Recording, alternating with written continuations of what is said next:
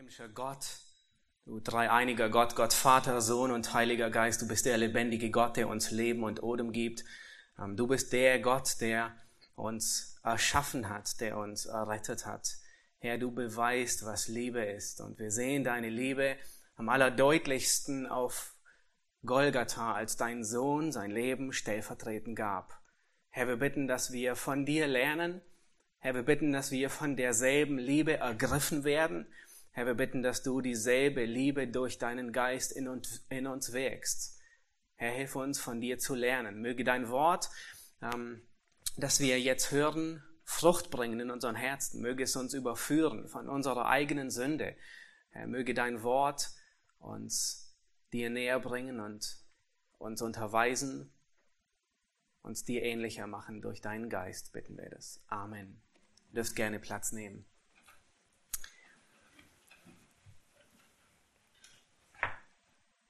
Liebe ist stark wie der Tod.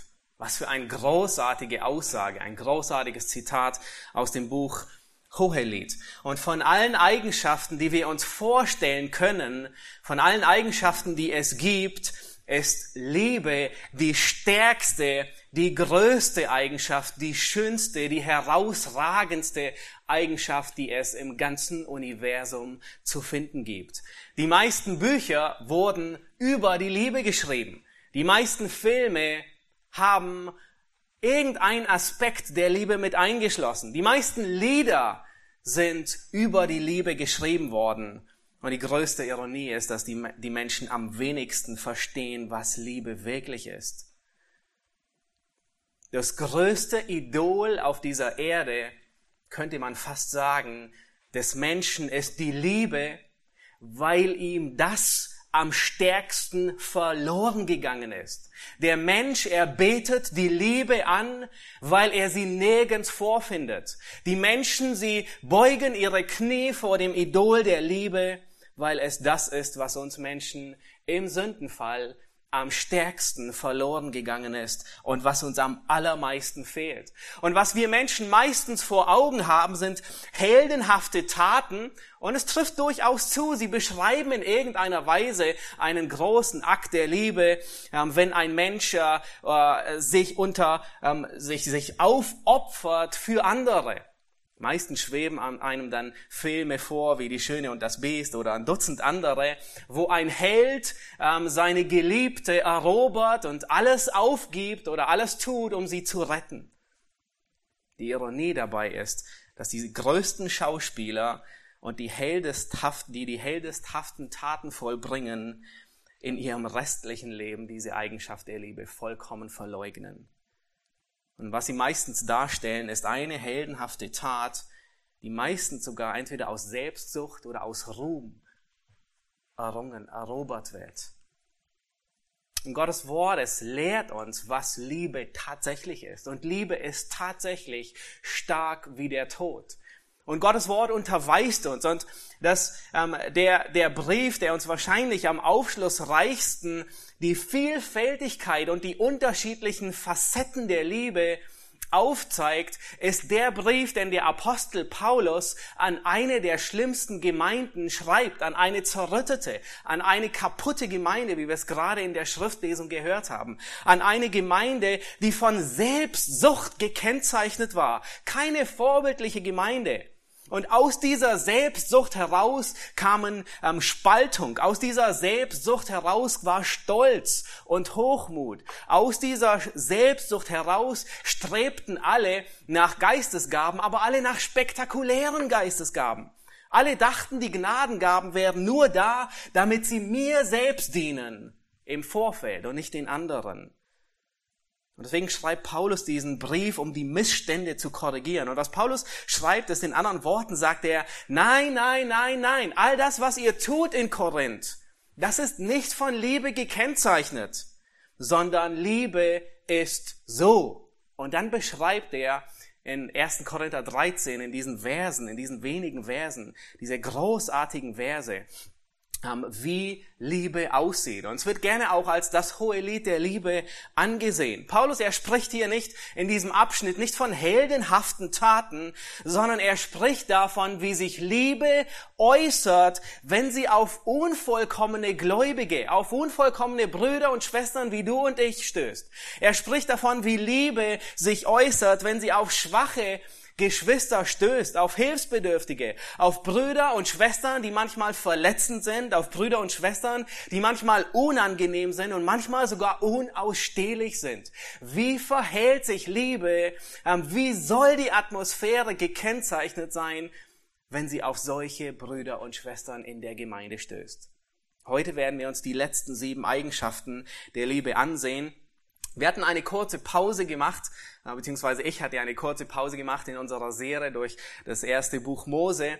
Und äh, wir hatten uns hier im ersten Korintherbrief die ersten sieben Verse an, angeschaut und äh, ich hoffe, wir schaffen es heute tatsächlich zu Ende zu kommen. Ähm, die dritte Predigt über diese Serie. Den Titel hatte ich benannt, die Haltung ist wichtiger als der Dienst. Und heute sind wir in Teil drei dieser sieben Verse. Und, und Paulus macht deutlich, dass es ähm, wichtiger ist, in all der Art und Weise, wie wir dienen und wie aufopferungsvoll wir auch dienen mögen, dass dieser Dienst in Liebe geschieht. Ansonsten ist er wertlos. Ansonsten ist er sinnlos. Ansonsten ist er abstoßend und ansonsten bringt er sogar Verlust mit sich. Lass uns diese ersten sieben Verse noch einmal lesen, obwohl wir uns eher auf Vers 5, 6 und 7 äh, konzentrieren werden. Und äh, ich lese 1. Korinther 13, die Verse 1 bis 7, beziehungsweise den ersten Teil noch aus Vers 8. Da sagt Paulus, wenn ich in Sprachen der Menschen und der Engel rede, aber keine Liebe hätte, so wäre ich ein tönendes Erz oder eine klingende Schelle. Und wenn ich Weissagung hätte und alle Geheimnisse wüsste und alle Erkenntnis und wenn ich allen Glauben besäße, so dass ich Berge versetzen kann, aber keine Liebe hätte, so wäre ich nichts. Und wenn ich all meine Habe austeilte und mein Leib hingebe, damit ich verbrannt würde, aber keine Liebe hätte, so nützte es mir nichts. Die Liebe ist langmütig und gütig. Die Liebe beneidet nicht. Die Liebe prahlt nicht. Sie bläht sich nicht auf. Sie ist nicht unanständig. Sie sucht nicht das ihre. Sie lässt sich nicht erbittern. Sie rechnet das Böse nicht zu.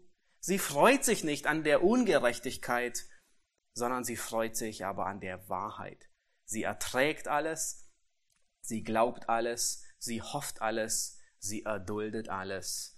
Die Liebe hört niemals auf. Heute werden wir uns die letzten sieben Eigenschaften der Liebe ansehen. Wir hatten uns äh, die, die ersten ähm, sieben hatten wir uns äh, in der letzten Predigt angesehen und ähm, heute werden wir ab Vers 5 Teil 2 uns ansehen und die erste oder die achte Eigenschaft, die Paulus hier nennt es, die Liebe, sie lässt sich nicht erbittern. Nun, diese, diese zwei Eigenschaften, die wir hier in Vers, in Vers 5, die letzten zwei finden, sie, sie sind sehr ähnlich und sie beschreiben, wie sich Liebe verhält, wenn ihr Böses angetan wird. Und hier, wenn Paulus sagt, die Liebe verhält sich, die Liebe tut, die Liebe ist, dann möchte ich dich bitten, wenn du gläubig bist, dass du deinen Namen dort einsetzt. Weil das ist, wie du sein solltest. Das ist, was Gott ist. Das ist, wie Gott Liebe praktiziert. Und das ist, wie du sein solltest im Zusammenleben miteinander. Und das Wort, das Paulus hier gebraucht, das, es bedeutet, die, ähm, die Liebe, sie lässt sich nicht reizen oder sie lässt sich nicht provozieren, äh, provozieren oder erzürnen oder aufregen. Liebe lässt sich nicht provozieren, sie wird nicht zornig, sie regt sich nicht auf. Und es bedeutet, hör gut zu, wenn du mit dieser Liebe erfüllt bist, von der Paulus hier spricht, dann wirst du nicht wütend. Dann verbitterst du nicht, wenn dich jemand beleidigt. Dann bist du nicht gekränkt, wenn jemand dich kränkt oder wenn jemand dich misshandelt oder verletzt. Nun, was ist unsere natürliche, unsere sündige Reaktion, wenn wir provoziert werden? Was tust du, wenn dir die Vorfahrt genommen wird? Und ich kann euch sehr gut sagen, was ich tue. Sage ich lieber nicht. Was tust du, wenn du hörst, dass einer deiner Freunde, deiner, einer deiner besten Freunde, im, hinter deinem Rücken schlecht von dir redet? Was geht in dir vor? Was geht in dir vor, wenn deine Kinder einfach nicht hören? Und zwar nicht, weil ihre Ohren irgendwie, weil sie zum Ohrenarzt müssen, sondern weil sie Sünder sind, durch und durch. Es treibt dich zur Weißglut, nicht wahr? Oder du musst GEZ-Gebühren bezahlen, obwohl du weder einen Fernseher hast noch Radio hörst. Oder du wirst ungerecht behandelt. All das, wenn wir provoziert werden, wenn etwas auf uns zukommt, wovon wir der Meinung sind, dass wir es nicht verdienen. Etwas, wovon wir der, der, der Meinung sind, dass es uns schlecht behandelt, dass es uns ungerecht behandelt, etwas, das uns demütigt, dann regen wir uns auf, dann verärgern wir uns, dann werden wir zornig. Es treibt uns zur Weißglut. Und das verärgert uns so sehr, dass wir manchmal explodieren. In der Regel versuchen die Erwachsenen, den Zorn unter Kontrolle zu halten, wie eine Kernspaltung im Atomkraftwerk. Aber hier und da versagt das Kühlsystem und alles gerät außer Kontrolle und explodiert. Und das ist, dann ist dann, wenn ein Zornausbruch geschieht. In der Regel werden wir zornig, wenn uns etwas provoziert, was wir, wo wir denken, dass wir es nicht verdient haben. Und ich würde es vergleichen mit einem Funken, mit einem Funken, der, der einfach von irgendetwas plötzlich spritzt. Nun, was passiert, wenn ihr irgendwo Benzin rumliegen habt, eine offene Wanne mit Benzin und ein Funken springt in diese Wanne hinein? Habt ihr schon mal erlebt? Vielleicht gesehen? Das Ganze, es, es, es, es nimmt Überhand. Auf einmal ist eine Stichflamme da und im schlimmsten Fall explodiert ein Benzinkanister. Und ungefähr so ist unser sündhaftes Wesen.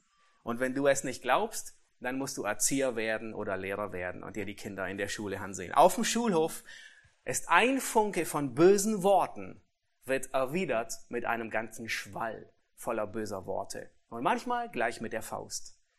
Und Paulus sagt, die Liebe, sie lässt sich nicht erbittern oder sie wird nicht zornig. Sie explodiert nicht. Sie fährt nicht aus der Haut. Jedes Mal, wenn dich etwas ärgert, wenn dich etwas richtig wütend macht und du aus der Haut fährst, dann fehlt dir diese Liebe. Und ich wiederhole mich, aber es macht nichts. Paulus, er, er redet in diesem Zusammenhang, in dem Kontext, spricht er über das Zusammenleben in der Gemeinde. Er beschreibt die Atmosphäre, in der das Zusammenleben der einzelnen Gemeindemitglieder geschehen soll. Nun, selbst in der Gemeinde gibt es eine Menge Dinge, wo ein Bruder sich über den anderen Bruder ärgert wo eine Schwester sich über die andere Schwester ärgert, wo eine Kleingruppe sich über die andere Kleingruppe ärgert. Nun, die ganze Gemeinde, sie singt freudig mit lauter Stimme und dann vergisst der neue Praktikant hinten an der Technik, die Folie der nächsten Strophe weiter einzublenden. Oder dich ärgert, dass immer dieselben Leute miteinander abhängen. Und die, mit denen du schon lange mal Mittagessen wolltest, die haben dich nie eingeladen. Und es ärgert dich. Wir haben in unserer Gemeinde eine besondere Konstellation. Ein Teil ist Russisch, ein Teil ist Deutsch. Und da kann es durchaus mal vorkommen, dass dich ärgert, dass eine Gruppe nicht Rücksicht nimmt auf die andere Gruppe.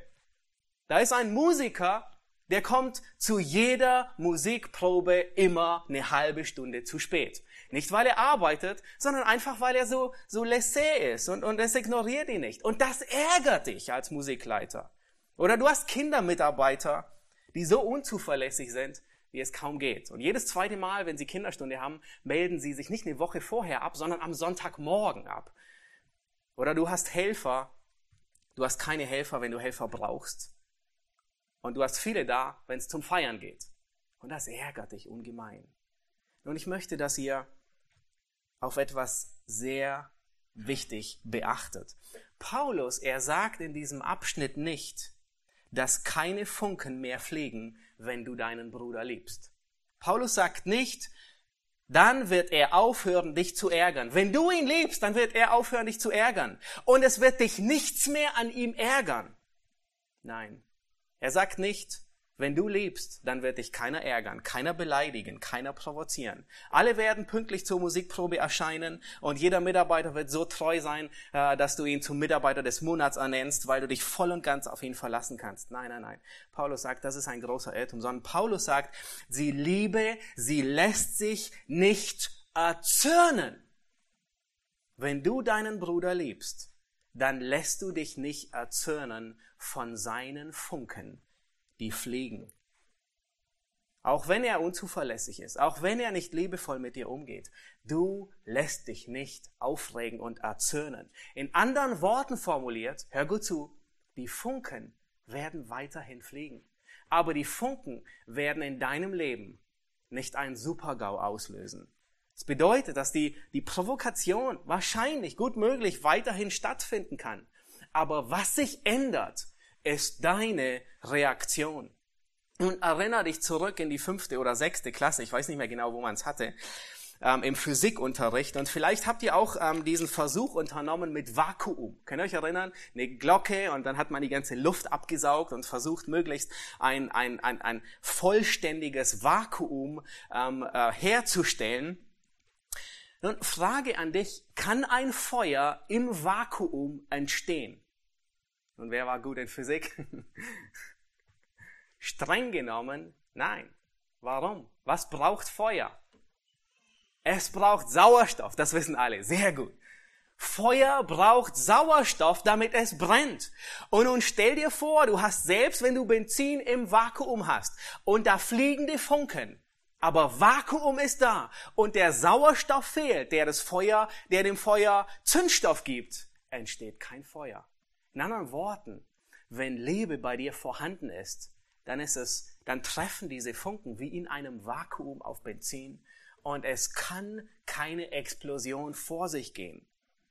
Und das ist, was Paulus hier beschreibt. Wenn Liebe gegenwärtig ist, dann kann jemand zündeln, wie viel er will. Dann können Funken fliegen aber es wird nicht entzünden und es kommt nicht zur Explosion. Und es hat große Auswirkungen auf unser Zusammenleben.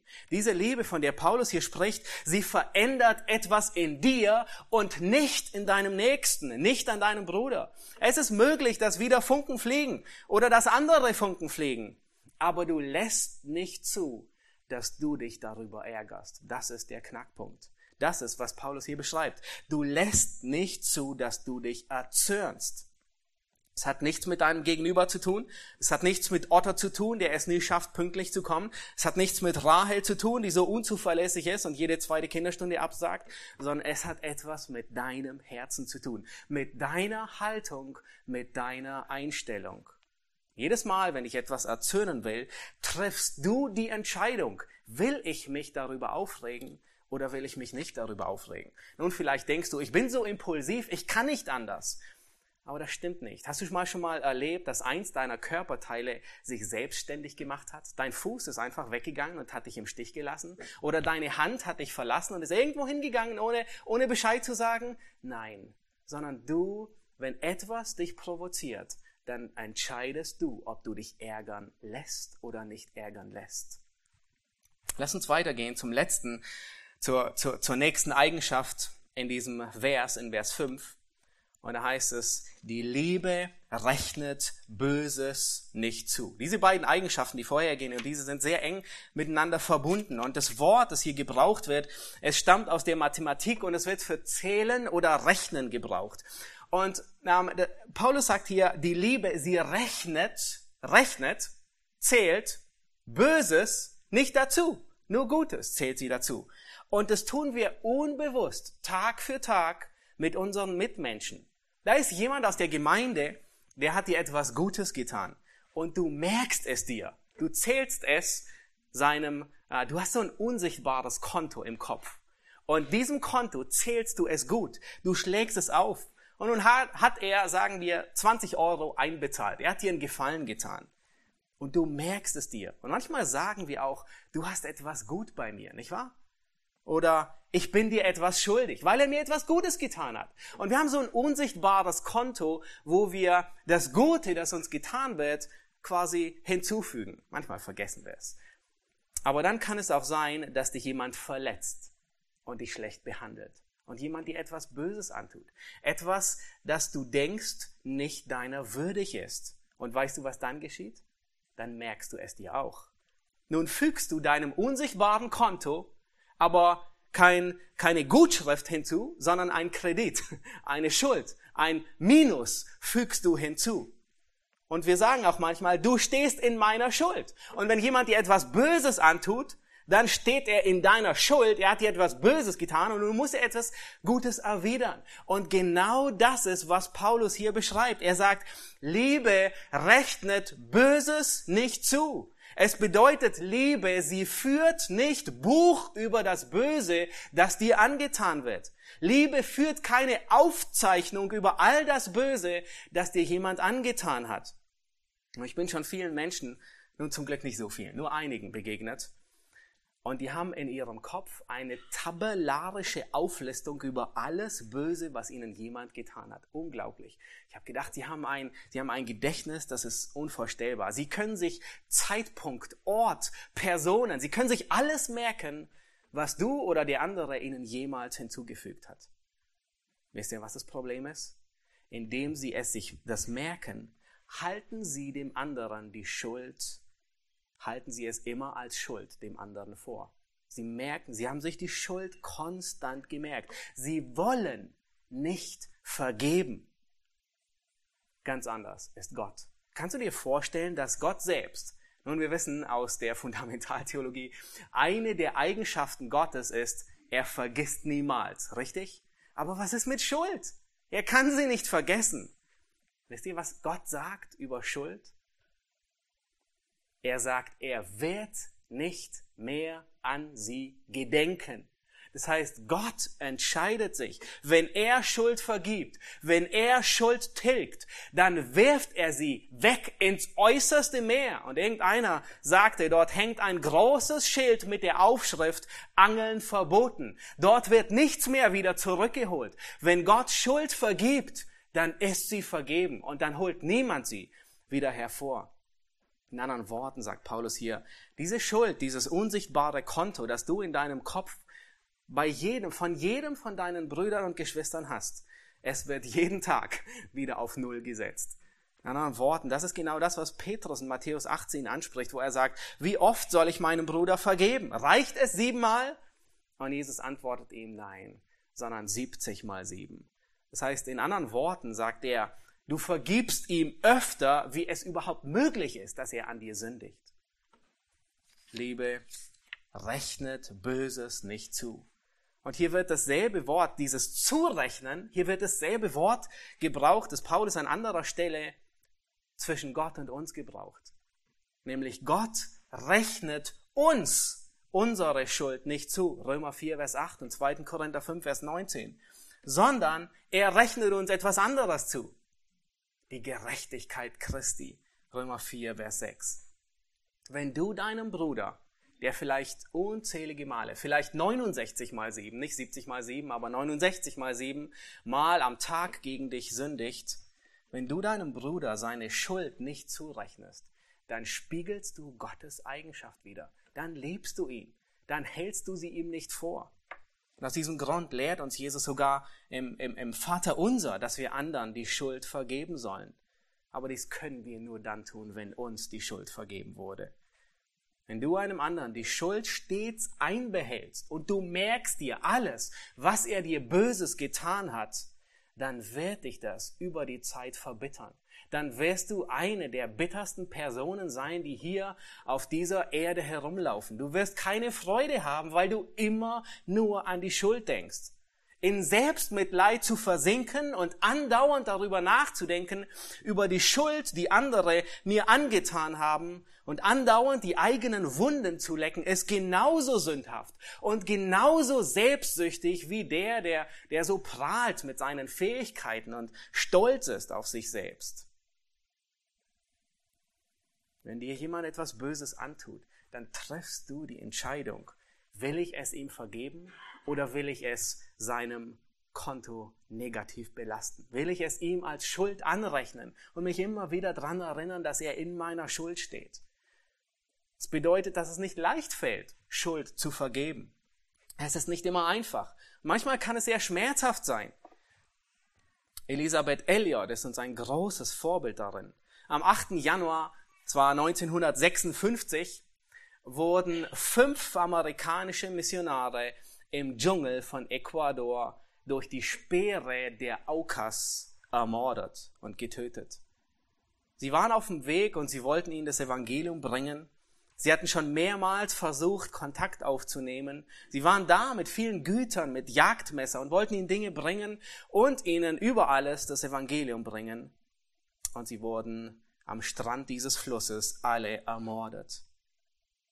Drei Jahre später macht sich Elisabeth Elliot, die Frau von einem dieser verstorbenen Missionare, mit ihrer kleinen Tochter und der Schwester des ermordeten Piloten wieder auf den Weg zu den Auka-Indianern, um ihnen das Evangelium zu bringen. Und dort, während sie in diesem Stamm lebt, lernt sie die kennen, die beteiligt waren, alle fünf Missionare umzubringen. Sie lernt den Mörder ihres Mannes kennen. Sie lernt die Mörder kennen, die ähm, die fünf Frauen der Männer beraubt haben. Sie lernt die Mörder kennen, die neun Kindern ihre Väter genommen haben. Aber sie geht zurück mit der Schwester des ermordeten Piloten. Sie rechnet Böses nicht zu. Gott selbst hat uns am allerdeutlichsten gezeigt, was es kostet, dass wir Schuld nicht zurechnen. Wisst ihr, was es Gott gekostet hat, dass er uns unsere Schuld nicht zurechnet? Es war schmerzhaft für ihn. Es hat ihn seinen Sohn, sein Alles, hat es ihn gekostet, damit er uns vergibt. Damit er uns unsere Schuld nicht zurechnet. Es kostet uns nichts anderen. Es ist nicht, es ist nicht umsonst anderen zu vergeben. Es tut weh. Es ist schmerzhaft. Aber wir lernen von Gott selbst, den es am meisten gekostet hat, uns die Schuld nicht zuzurechnen. Nun kommen wir zu Vers 6 und wir sehen, äh, wir finden die sechste Eigenschaft dort und äh, Paulus er sagt, sie, die Liebe, sie freut sich nicht an der Ungerechtigkeit, sondern an der Wahrheit. Das Wort, das hier verwendet wird, ist dasselbe Wort wie für Missetat. Ungerechtigkeit oder eine etwas eine unrechte Tat, Ungerechtigkeit und es ist genau das Gegenteil von Gerechtigkeit. Es wird manchmal auch als ein Synonym für Sünde ähm, verwendet. In 1. Johannes 5 Vers 17 sagt Johannes, jede Ungerechtigkeit ist Sünde oder ähm, wenn wir unsere Sünden bekennen, so ist er treu und gerecht, dass er uns die Sünden vergibt und uns von aller Ungerechtigkeit reinigt. Also Ungerechtigkeit wird als, als Synonym für jegliche Art von Sünde angesehen. Oder 2. Timotheus 2, Vers 19, jeder, der den Namen des Christus nennt, wende sich ab von der Ungerechtigkeit. Und, und was Paulus hier sagt ist, Liebe, sie freut sich nicht an Ungerechtigkeit, an Sünde. Nun, das Einzige, was in diesem Vers nicht ganz so klar hervorgeht, ist, um wen handelt es sich? Freut sich Sünde nicht, wenn jemand Unrecht tut? Oder freut sich Sünde nicht, wenn jemand Unrecht getan wird? Im Sinne von, Liebe freut sich, ist nicht schadenfroh. Wenn jemand anderem Unrecht getan wird, dann freut sie sich nicht. Und ich denke, es trifft beides zu. Liebe freut sich nicht, wenn Unrecht anderen getan wird und sie schließt sich einem solchen Plan nicht an, wo jemand anderem Böses erwidert wird. Und Liebe, sie freut sich auch nicht, wenn jemand Unrecht erfährt. Nun, vielleicht denkst du, oh, das ist so offensichtlich. Das ist es einmal eins des Christentums. Das ist es, aber vergiss nicht, dass obwohl du gerettet bist, haben wir immer noch, jeder Gläubige hat eine Neigung zur Sünde. Und gerade dieser letzte Punkt, der ist so trügerisch. Für die menschliche Natur, für uns Sünder, ist es sehr typisch, dass wir über das Unglück eines anderen uns freuen und dass wir Genugtuung empfinden, wenn es jemand anderem schlecht geht. Es ist es lässt sich gut verkaufen. Ein Großteil unserer Nachrichten ist auf dieses Prinzip aufgebaut und wird vermarktet. Der größte Teil berichtet über Fehler von anderen, über Boshaftigkeit, über Unglück des anderen geschieht. Und es kann tatsächlich sogar vorkommen, dass du und ich dass wir Freude darin finden, wenn es einem Bruder in der Gemeinde oder einer Schwester schlecht geht. Und innerlich freuen wir uns und empfinden sogar Genugtuung. Na endlich hat er es eingesehen. Oder es konnte nicht gut gehen. Er musste auf die Schnauze fallen. Und natürlich würden wir öffentlich nie sagen, dass wir uns freuen. Aber das ist, was in unserem Herzen vorgeht. Und Paulus sagt, stopp, stopp, stopp. Wahre Liebe freut sich nicht daran, wenn es deinem Bruder oder deiner Schwester miserabel geht. An was erfreut sich Liebe stattdessen? Ihr habt es gesehen im zweiten Teil. Sondern Liebe freut sich an der Wahrheit. Nun, möchte, dass ihr etwas beobachtet. Sicherlich ist euch aufgefallen, dass Paulus hier eine Gegenüberstellung macht. Also Liebe freut sich nicht, sondern sie freut sich an. Aber ist euch aufgefallen, was Paulus gegenüberstellt? Liebe freut sich nicht an Ungerechtigkeit, sondern wir würden erwarten, dass er sagt, an Gerechtigkeit, nicht wahr? Aber was sagt er wirklich? Er sagt nicht, Liebe freut sich nicht an der Ungerechtigkeit, sondern Gerechtigkeit, sondern er sagt, Liebe freut sich nicht an Ungerechtigkeit, sondern an der Wahrheit. Hm, seltsam, nicht wahr? Aber bei Paulus finden wir häufiger so überraschende Gegenüberstellungen. In, in Römer 2 zum Beispiel, in, 5, äh, in Römer 2, die Verse 5 bis 8, da lehrt, da finden wir eine dieser Gegenüberstellungen und Paulus, er, er spricht hier von einem unbußfertigen Herzen, von einem Menschen, der sich Gott nicht unterordnet, jemand, ähm, der, der nicht Buße tut. Und er sagt, dadurch häuft er den Zorn Gottes immer mehr auf sich. Und er beschreibt sie als solche, die selbstsüchtig sind und der Wahrheit ungehorsam sich dagegen der Ungerecht und dagegen der Ungerechtigkeit gehorchen. Habt ihr gemerkt? Schon wieder diese zwei Worte. Sie sind der Wahrheit ungehorsam, aber dagegen der Ungerechtigkeit gehorsam. In 2. Thessalonicher 2, Vers 10 und 12, ihr könnt es in dem Hauskreis äh, oder in den Kleingruppen noch nachschlagen, diese Verse durchgehen. Da beschreibt Paulus in, in ähnlicher Weise ähm, und schreibt von solchen, dass alle gerichtet werden, die der Wahrheit nicht glauben, sondern Wohlgefallen haben an der Ungerechtigkeit. Nun zusammengefasst ist, ist, ist dieses Wahrheit und Ungerechtigkeit beschreibt es den Lebensstil des Evangeliums und es beschreibt den Lebensstil der Sünde. In anderen Worten, Paulus sagt, Liebe freut sich über jeden Fortschritt, den die Wahrheit oder das Evangelium im Leben eines Menschen macht. Liebe freut sich daran, wenn sie sieht, dass das Evangelium Frucht bringt im Leben eines Gläubigen. Nun frage nur kurz nebenbei, freust du dich auch darüber? Freust du dich, wenn du siehst, dass dein Bruder, deine Schwester neben dir wachsen und Frucht bringen im Evangelium?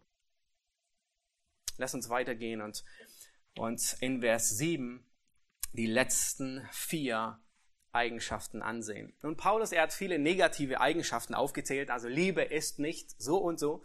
Und dann geht er dazu über, und beschreibt, wie Liebe ist. Und die letzten vier Eigenschaften in Vers 7 sind der krönende Abschluss über die Liebe. Und in, in, in, gewisser Weise könnte man sie auch als Zusammenfassung aller Eigenschaften nennen, die Paulus bis jetzt gemacht hat. Und er, jede Eigenschaft, die er hier nennt über die Liebe, ähm, der fügt er ein, ein Wort hinzu, nämlich alles. Und er sagt, die Liebe, sie erträgt alles, sie glaubt alles, sie hofft alles, sie erduldet alles. Man könnte, man könnte sagen, Paulus, er geht im Rennen in die letzte Runde. Und hier, hier fährt er noch einmal alle Geschütze auf. War vier Eigenschaften und ich denke, sie, sie fassen fast alles zusammen, was er über die, oder was er über die Liebe sagt. Die erste Eigenschaft, die er hier nennt, ist, die Liebe, sie erträgt alles. Nun ist es, dieses Wort ist, ich weiß nicht, welche Übersetzung ihr in euren Händen haltet. Ähm, das ist schwierig, dieses Wort zu übersetzen, weil es zwei ähnliche und doch unterschiedliche Bedeutungen hat. Dieses Wort, das Paulus hier, das, das, das ursprüngliche Wort, das Paulus im Griechischen verwendete, es bedeutete ursprünglich zudecken. In, also in anderen Worten, Liebe deckt alles zu. Und es wurde gebraucht für das Dach eines Hauses. Im Sinne von, das Dach deckt alles zu, deckt das Haus zu. Etwas zuzudecken, um das Haus zu beschützen. Das heißt, da wird etwas zugedeckt, damit das, was drunter ist, beschützt wird.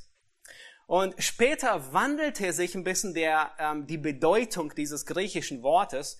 Und es wurde später nicht nur für das Decken eines Hauses, für das Dach gebraucht, sondern es wurde auch für Schiffe gebraucht, die zugedeckt wurden. Nun, wir wurden Schiffe zugedeckt, nicht mit einem Dach, sondern sie wurden wetterfest gemacht durch einen Anstrich. Sie wurden angestrichen und dadurch waren sie wetterfest, dadurch waren sie standhaft gegenüber dem Wasser. Und so, so veränderte sich ein bisschen die Bedeutung dieses Wortes von zudecken hin zu aushalten. Und das ist auch der Grund, warum wahrscheinlich in den meisten Übersetzungen ähm, findet ihr, wird es wiedergegeben als die Liebe, sie hält alles aus oder die Liebe erträgt alles. Ähm, ich habe zwei Übersetzungen gefunden, die Menge und das Münchner Neue Testament, und die übersetzen hier an dieser Stelle sehr wortgetreu und sie sagen, die Liebe deckt alles zu. Nun ist schwierig hier zu entscheiden, welche, welche, wohin würde man eher neigen. Ich würde wahrscheinlich eher dazu neigen, die ursprüngliche Bedeutung des Wortes zu nehmen. Die Liebe deckt alles zu. Und zwar, weil die vierte Eigenschaft der ersten sehr ähnlich ist. Schaut nochmal in Vers 7. Was sagt Paulus dort? Was ist die erste Eigenschaft? Er sagt, die erste, das erste ist die Liebe, je nachdem, wie man es übersetzt, erträgt alles. Und dann die vierte Eigenschaft ist, die Liebe erduldet alles. Und die sind sehr, die sind eigentlich synonym, eigentlich identisch. Und ich denke schon, dass Paulus einen Unterschied machte und äh, zweitens denke ich, dass es wahrscheinlich besser übersetzt ist mit die Liebe deckt alles zu, weil wir das, dasselbe Konzept in 1. Petrus 4, Vers 8 vorfinden. Ähm, in 1. Petrus 4, Vers 8, da sagt Petrus, und wahrscheinlich habt ihr schon an diesen Vers gedacht, ähm, beim, beim Erwähnen, da sagt Petrus, die Liebe wird eine Menge von Sünden zudecken. Das heißt, und ich denke, man, man, man könnte es wiedergeben, indem ich den Fehler des anderen zudecke, ertrage ich ihn, den anderen. Und ich denke, das gibt am, wahrscheinlich auf diese Art und Weise wird man der Griech, dem griechischen Wort am meisten gerecht in der Übersetzung. Das heißt, indem ich den Fehler des anderen zudecke, ertrage ich ihn. Die Liebe deckt alles zu oder die Liebe ähm, erträgt alles. Nun stell dir vor, was tust du am liebsten, wenn dir Unrecht getan wird? Was, was würde, was würde, was geht in dir vor? Was würde deine sündige Natur am allerliebsten tun? Laut herausposaunen, dass am besten jeder in der ganzen Gemeinde und möglichst noch alle darüber hinaus mitbekommen, dass ich, Matthias Fröhlich, von Mr. X und Mr. Y verletzt wurde. Geht ja auch so? Möglichst laut alles hinausposaunen, dass man verletzt wurde. Und Paulus sagt, nein, nein, nein, genau das tut die Liebe nicht, sondern sie deckt zu. Sie bauscht Fehler nicht künstlich auf, sondern sie deckt Fehler zu. Das bedeutet nicht, dass man Sünde immer unter den Teppich kehrt und Fehler äh, nie anspricht. Nein, es hat, das Neue Testament lehrt sehr deutlich, wann Dinge angesprochen werden müssen. Aber es bedeutet, dass man zudeckt und nicht aufdeckt. Und das ist ein so wichtiges Prinzip, dass wir in unserer Gemeinde lernen müssen. Es ist ein so wichtiges Prinzip, dass wir in unseren Familien lernen müssen. Wenn du hörst, wenn gerade letzten, letzte Woche war es äh, bei uns am, am Abendessenstisch, da erzählte eins der Kinder, was ihm alles Böses angetan wurde. Und was, was tust du da? Versuchst du zuzudecken? Nun, es wäre falsch zu sagen, ich will davon gar nichts mehr hören kannst es dir anhören, aber unter vier Augen, aber nicht am, am, am Tisch, wo die ganze Familie zusammensitzt.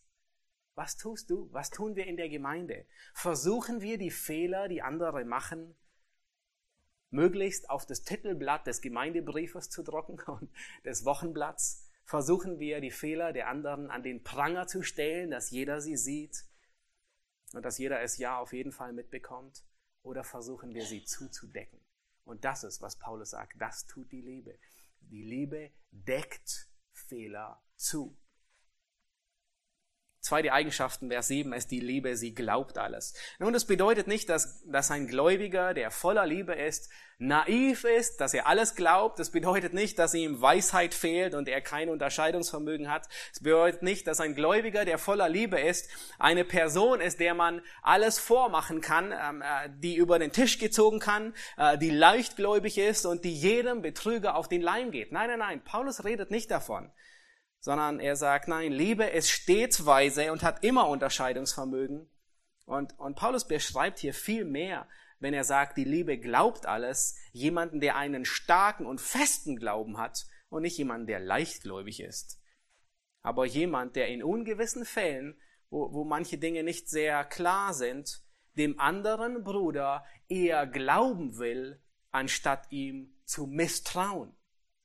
Und ich möchte, dass ihr etwas, etwas im Hinterkopf behaltet. Heute in unserer Gesellschaft werden viele Slogan und Worte gebraucht. Und äh, eins dieser Worte, das klingt sehr ähnlich hier zu 1. Korinther 13, es hat aber überhaupt nichts damit zu tun. Manche sagen, oh, glaub an das Gute. Es klingt fast so ähnlich wie die Liebe glaubt alles, nicht wahr? Nein, das hat nichts miteinander zu tun. Oder andere sagen, in jedem steckt etwas Gutes, glaube daran. Das hat auch damit überhaupt nichts zu tun sondern es bedeutet, dass wir unserem Bruder, unserer Schwester, dass wir ihnen mehr trauen, wie ihnen misstrauen. Ein Beispiel, ich kann es erwähnen, weil Johann heute Morgen nicht da ist, aber da sagt vielleicht äh, Otto, Pastor Johann hat mich heute Morgen überhaupt nicht begrüßt. Er hat, er hat mich gesehen, aber er ist an mir vorbeigegangen. Sicherlich hat er etwas gegen mich. Schon mal sowas gehört oder etwas ähnliches oder selber gedacht? Oder da sagt Schwester Rahel, er hat mich dieses Jahr gar nicht zum Geburtstag angerufen. Sicherlich hat er etwas gegen mich. Oder da sagt jemand anders, er hat gar nicht gefragt, wie es mir geht. Und in unseren Gedanken gehen dauernd solche Dinge vor sich. Und wir denken darüber nach. Und wir misstrauen dem anderen. Aber schlussendlich bist du derjenige, der entscheiden will, was er glaubt und was er nicht glauben wird. Nun nehmen wir an, Johann ist nicht da, wahrscheinlich hört er zu, ähm, aber nehmen wir an, dass Johann heute Morgen tatsächlich an dir vorbeigegangen ist, ohne dich zu begrüßen. Nun kannst du glauben, dass er etwas gegen dich hat und du kannst dir selbst etwas vormachen, aber wenn du voller Liebe bist, dann vertraust du ihm mehr, anstatt dass du ihm misstraust wenn du voller Liebe bist, wenn du das tust, was Paulus hier sagt, dann traust du ihm, dann denkst du nicht schlecht über ihn, sondern du gibst ihm, du vertraust ihm viel mehr. Und dann gehst du davon aus, dass er wahrscheinlich viel um die Ohren hat, vielleicht musste er zu einem Gespräch, vielleicht war er in Gedanken schon an dem Gespräch und hat dich vollkommen übersehen. Aber das ist, was Paulus hier sprach, die Liebe, sie glaubt alles. Manches nicht ganz klar ist, dann traut sie dem Bruder, anstatt ihm misstrauen.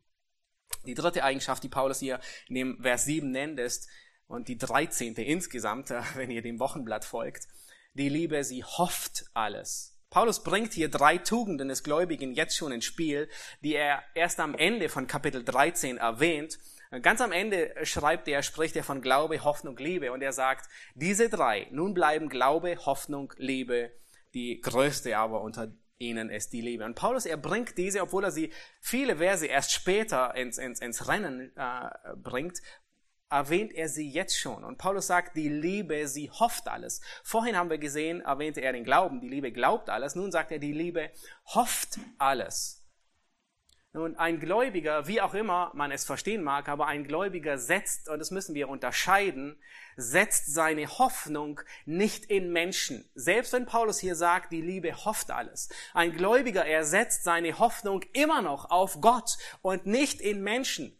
Aber was Paulus hier sagt, ist, jemand, der alles hofft, er ist trotzdem jemand, der liebt, er ist zuversichtlich. Dies ist nicht ein, ein, ein Optimist, der vollkommen vernunftslos die Realität ignoriert, sondern Paulus, er beschreibt hier einen jemanden, der nicht stehen bleibt bei dem Versagen des anderen. Liebe stempelt den anderen nicht als hoffnungslos ab. Und das ist, was Sprüche 24, Vers 16 lehrt. Er sagt, ähm, der Schreiber, der Gerechte fällt siebenmal und steht wieder auf. Und das beste Beispiel dafür ist Petrus. Nun eigentlich, was würden wir erwarten von Petrus, der drei Jahre Bibelschule gemacht hat, ähm, der wahrscheinlich unter den Top drei angesehen wurde, der wahrscheinlich abgeschlossen hätte mit einem großen ähm, ähm, äh, Band Summa Cum Lauda unter den ersten dreien. Ähm, ein Mann, der mit Christus, von Christus selbst unterwiesen wäre. Und äh, gegen Ende dieser drei Jahre verleugnet er Christus dreimal. Aber wisst ihr, was Christus tut?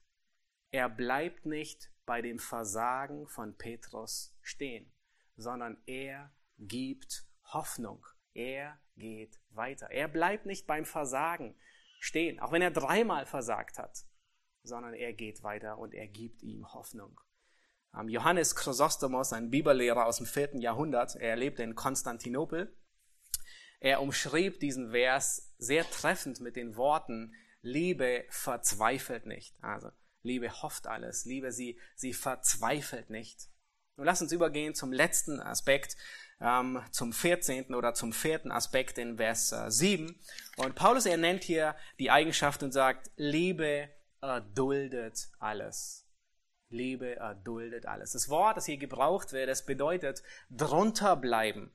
Und es ist das Gegenteil von weglaufen. Es ist das Gegenteil von die Flucht ergreifen. Es ist das Gegenteil von aufgeben oder sich geschlagen geben.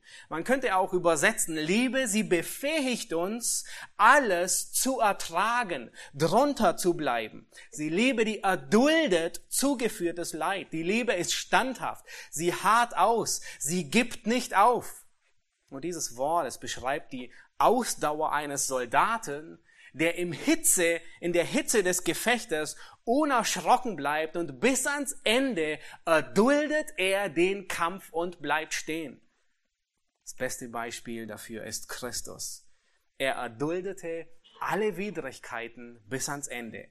Er erduldete eine Anfängerklasse Bibelschüler, die zwölf Jünger, die häufig nicht verstanden haben, was ihr Meister lehrte. Er erduldete die, er erduldete die Beleidigung. Er erduldete die Volksmenge, die ihm häufig noch nicht mal Zeit zum Essen übrig ließ. Er erduldete die Verleugnung von Petrus und er erduldete das Abwenden von den vielen Jüngern, die ihm nachgefolgt sind und in Johannes 6 sich dann von ihm abwenden. Er erduldete falsche Anklagen und wie ein Lamm, das zur Schlachtbank geführt wird, hat er seinen Mund nicht aufgetan, sondern er blieb drunter. Liebe erduldet alles. Und es war kein Resignieren. Christus hat nicht den Kopf in den Sand gesteckt. Christus hat nicht alles über sich ergehen lassen, sondern dies ist ein mutiges, ein tapferes, ein heldenhaftes Ausharren. Und schlussendlich erduldete Christus die größte Ungerechtigkeit, die das Universum jemals gesehen hatte. Der Gerechte wurde anstelle der Gottlosen gerichtet. Der Gerechte wurde wie ein Gottloser hingerichtet. Was hat ihn dazu befähigt? Was hat den Schöpfer des Universums, von dem wir vorhin ein Lied gesungen haben, er, der alles erschaffen hat, der selbst das Holz erschaffen hat, an dem er später hing, der selbst die Nägel, das Eisen, das Metall erschaffen hat, mit dem er selbst durchbohrt wurde, der die Menschen erschaffen haben, die geschrien haben, kreuzige ihn. Was hat den Schöpfer des Universums am Kreuz gehalten? Er hat so viele Wunder getan und es wäre für ihn ein einfaches gewesen, herabzusteigen. Ein Wort hätte genügt, geschweige denn die Legion Engel, die sonst erwähnt wird. Die hätten den halben Planeten in Schutt und Asche gelegt. Wisst ihr, was es war? Das ist die Antwort. Es war die Liebe, die ihn befähigte, zu erdulden, darunter zu bleiben. Es war die Liebe, die ihn befähigte. Nun, wir haben in den, äh, nicht in den letzten drei, aber die letzten drei äh, Serien, die wir uns hier angesehen haben, über 1. Korinther 13, wir haben uns auseinandergesetzt mit dem, was Paulus in, in einigen wenigen Versen über die Liebe schreibt. Und all das, was er schreibt, das ist nicht erschöpfend, aber es ist ausreichend. Und wahrscheinlich die freudigste Eigenschaft, die, die noch erwähnt wird, ist die, die in Vers 8 kommt. Wo Paulus sagt, die Liebe, sie hört niemals auf. Das ist, ich denke, das, was uns am meisten Freude und am meisten Mut gibt. Im Himmel werden wir diese Liebe, von der Paulus hier spricht, vollkommen ausleben. Nicht noch mit Sünde vermischt, sondern in vollkommener Weise. Und wir werden diese Liebe sogar ausleben inmitten von Geschwistern, die selbst ohne Sünde sind, wo es keine Verärgerung mehr gibt, kein Zorn, wo es keine Funken mehr gibt, in vollkommener Weise. Die Liebe hört nie auf. Und der Kontext, in dem Paulus hier all dies lehrt, ist, ist das Ausüben der Gnadengaben. Das heißt, wie diene ich? Und Paulus sagt, diene in Liebe. Und all das ist, was Paulus beschreibt. Es geht hier um den christlichen Dienst, um das Zusammenleben in der Gemeinde.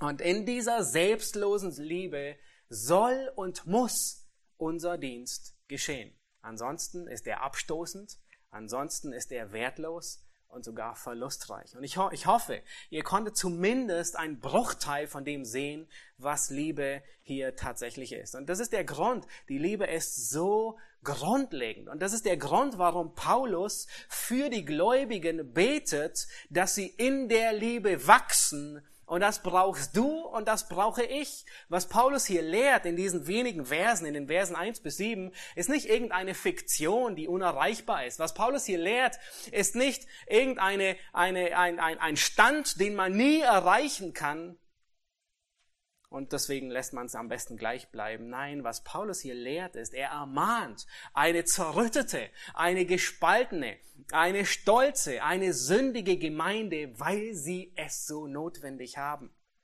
Was Paulus hier lehrt, setzt ein ziemlich scharfes Messer an die Kehle unserer Sünde.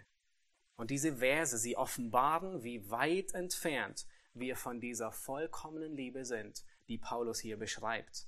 Vielleicht dachtest du auch, du wärst ein ganz akzeptabler Christ, mit dem Gott auf jeden Fall bei weitem zufrieden sein müsse. Wir sind gerettet, ja, aber wir sind immer noch gerettete Sünder, die, ein, die, die immer noch stark von diesem Magnet der Sünde angezogen werden. Diese Selbstsucht, alles, was der Liebe widerstrebt, hat noch einen großen Einfluss auf uns. Du und ich, wir alle, wir brauchen die Vergebung Gottes Tag für Tag.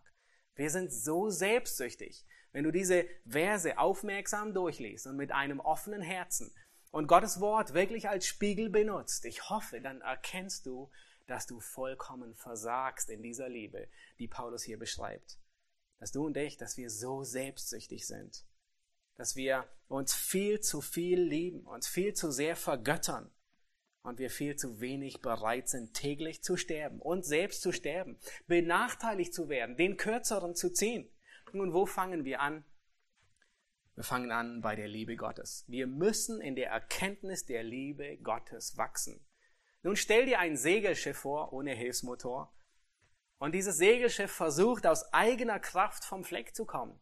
Es kommt nicht vom Fleck. Und genauso wie ein Segelschiff nicht vom Fleck kommt, ehe die Kraft des Windes in die Segel hinein bläst und es dann vom Fleck kommt, genauso brauchen wir als Gläubige die Liebe Gottes, die uns antreibt und uns befähigt zu dieser aufopfernden Liebe. Zweitens müssen wir erkennen und bekennen, dass wir zu kurz kommen. Wenn du erkannt hast, dass du in dieser Liebe versagst gegenüber deinen Mitmenschen, deinen Brüdern und Schwestern, dann tue Buße, bekenne es und bitte Gott für seine Hilfe, uns fähig zu machen, in dieser Liebe einander zu bekennen. Ich schließe mit Johannes, wo er sagt, lasst uns lieben, lasst uns einander lieben, denn wer liebt, der ist aus Gott geboren. Amen. Lasst uns aufstehen und ich möchte zum Schluss beten.